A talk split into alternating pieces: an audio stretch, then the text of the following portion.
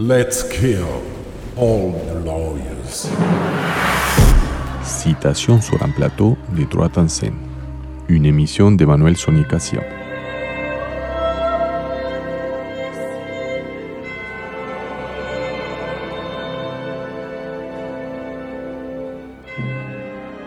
Citation sur un plateau, la nouvelle capsule de droite en scène propose de découvrir dans un format court d'une dizaine de minutes une œuvre dans l'actualité du spectacle vivant à travers ses citations juridiques pour continuer à s'émerveiller, comme dans l'émission d'origine, sur la manière dont une notion ou un fait juridique peut devenir un sujet ou un objet artistique et renouveler et enrichir nos visions de juristes.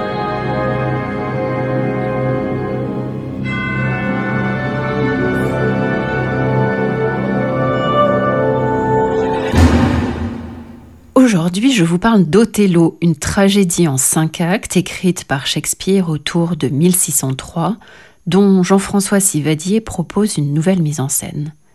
Créée au CDN d'Angers en novembre 2022, elle s'est jouée au théâtre de l'Odéon en mars-avril 2023 avant de partir en tournée. Seigneur, que je t'ai mis au niveau de la révolte, mais si permettre nous amours, le doigt augmenter Seigneur. Seigneur,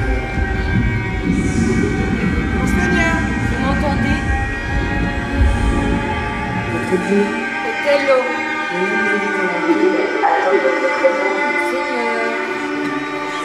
Cette tragédie de Shakespeare est généralement présentée comme l'archétype dramaturgique de la démonstration des ravages de la jalousie amoureuse, mais c'est très réducteur.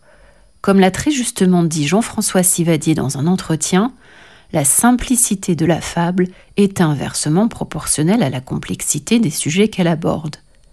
Et en s'appuyant sur l'excellente traduction de Jean-Michel Desprats, il parvient à en moderniser la lecture sans que ce soit une fin en soi et à renouveler les significations de ce grand classique en insistant sur les dégâts engendrés par les préjugés racistes, le rapport à l'altérité, la misogynie, les mots du patriarcat et l'inacceptable barbarie des violences conjugales aboutissant ici au féminicide. Othello est une pièce sur la folie humaine dans la folie du monde. En se recentrant sur une sorte de huis clos sans avoir besoin d'une mise en situation historique comme dans nombreuses de ses autres tragédies, Shakespeare produit une peinture de la manipulation, voire même de l'emprise, pour reprendre un autre terme du metteur en scène, qui dissèque en quelque sorte la relation toxique du duo que forment Othello et Iago, chacun révélant à l'autre sa part cachée, faisant passer les événements du collectif à l'intime, du public au privé, de la violence du monde au monstre que chaque être humain renferme à titre individuel. La jalousie amoureuse d'Othello prend le relais de la jalousie sociale de Iago, dévoilant les failles psychologiques de chacun, les renvoyant à leur place respective assignées par la société dans l'ordre du monde que Iago a tenté d'inverser, mais qui conduit finalement à ce que tout le monde soit perdant.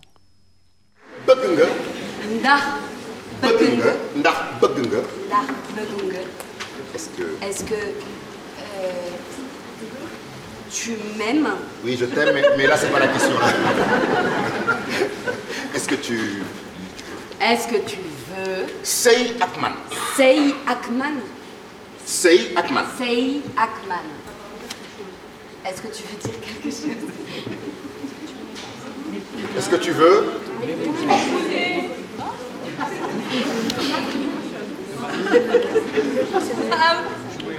Elle a dit oui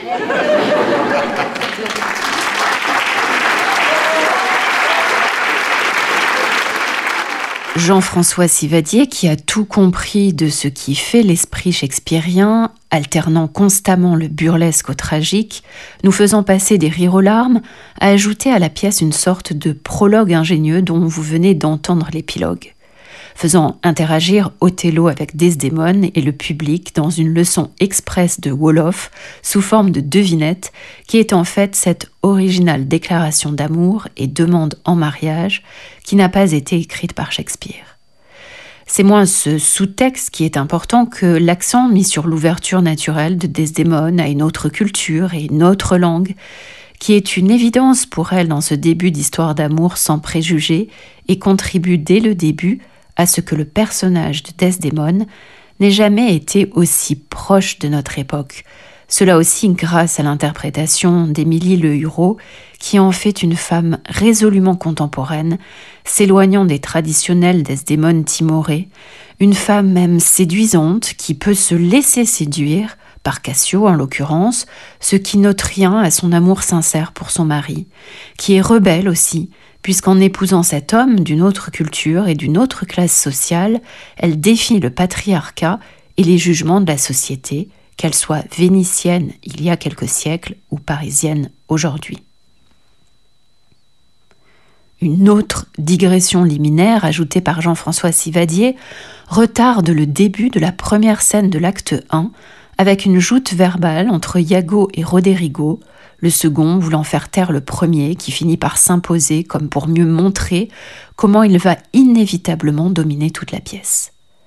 Cela est extrêmement pertinent car si la pièce s'appelle Othello, du nom du vaillant général de l'armée de la République de Venise aux origines africaines, c'est bien Iago qui en est le personnage principal et dont la nature est connue et transparente dès le départ pour le spectateur grâce à sa propre confidence dès la première scène de l'acte 1. Les maîtres ne peuvent pas tous être loyalement servis. Et en l'occurrence, ne nommant pas son maître par son nom, Othello, mais par son origine, qui qualifie son altérité, le mort, il précise En le servant, je ne sers que moi-même. Son compère Roderigo, encore plus vulgairement raciste, répond Quelle chance il a, l'homme aux grosses lèvres Et après avoir excité Bramancio, le père de la jeune Desdémone, qu'il affirme en fuite, avec euh, un étranger errant, le mort lascif, il ne jure pas en appelant à Dieu, mais ironiquement au droit. Si elle est dans sa chambre, déchaînez sur moi la justice pour cette tromperie. Puis, c'est Iago lui-même qui use du vocabulaire juridique quand il tente d'inquiéter Othello sur la solidité de son mariage et les risques qu'il encourt de le voir défaire par le sénateur Brabantion. Il vous fera divorcer, on vous infligera autant d'entraves et de tourments que la loi, avec le grand pouvoir qu'il a de l'imposer, lui laissera de câble. De fait, Brabancio, sans se référer à une loi précise, accuse Othello d'avoir usé de sortilèges pour séduire sa fille.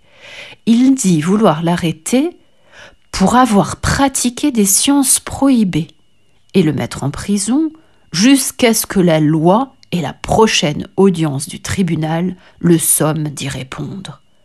Alors même qu'il est appelé d'urgence par le Doge sur le terrain des combats et que ce dernier rappelle posément qu'affirmer n'est pas prouvé.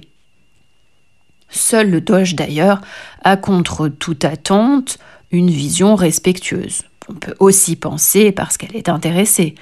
Une vision donc euh, euh, apaisée d'Othello qu'il appelle le valeureux mort, constatant qu'il s'agit d'un genre bien plus clair que noir, renvoyant implicitement le spectateur à conclure déjà que la noirceur est davantage du côté de Iago ce qui est par ailleurs une chose trappe au regard de la scène finale, évidemment, le degré de noirceur étant bel et bien partagé.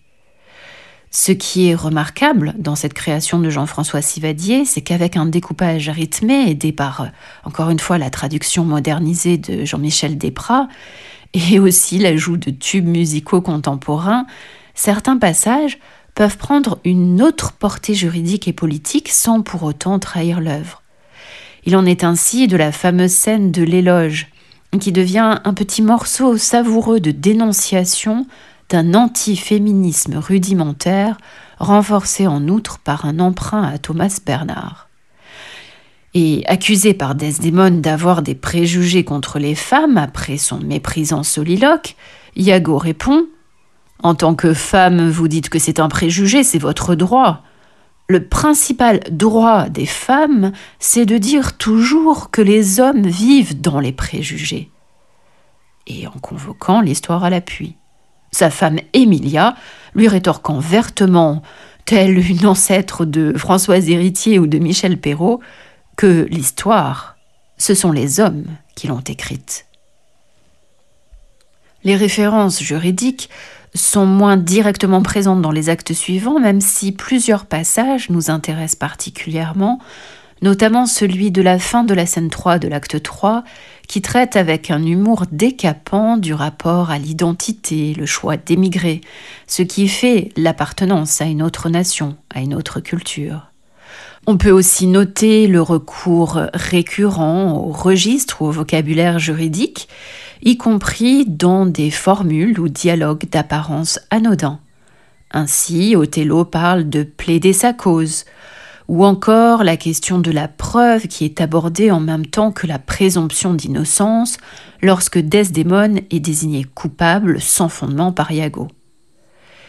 Et dans le cinquième et dernier acte, Othello file une dernière métaphore juridique après avoir renoncé à l'idée de sacrifice pour basculer dans celle du meurtre de Desdémone, c'est-à-dire un féminicide. Ô souffle embaumé qui pourrait presque persuader la justice elle-même de briser son glaive. Rien n'arrêtera pourtant le brave vengeur d'Othello, au visage finalement grimé de blanc, alors que Iago emprunte pour finir la figure grimaçante du Joker, trouvaille de mise en scène aux mille significations, et notamment à une époque où les dénonciations de blackface ont ressurgi. Sivadier brouille ainsi les pistes en confiant par ailleurs le rôle du Doge et d'Emilia à une comédienne noire. Je recommande donc, vous l'aurez compris, de vous rendre sur les dates et lieux de tournée de ce spectacle pour renouveler votre vision d'Othello grâce à cette mise en scène d'une grande richesse et d'une grande intelligence qui fait réfléchir bien longtemps encore après le spectacle aux nombreux tiroirs qu'elle renferme, à sa scénographie sobre et au jeu exceptionnel des comédiens, en particulier Adama Diop dans le rôle d'Othello, Nicolas Bouchot dans celui de Iago, et Émilie Lehureau dans celui de Desdémone, mais aussi Cyril Botorel, Stéphane Butel, Gulliver Eck et Gisca Calvanda. Il s'agit sans l'ombre d'un doute d'un des meilleurs spectacles, voire le meilleur de la saison 2022-2023 sur les scènes françaises.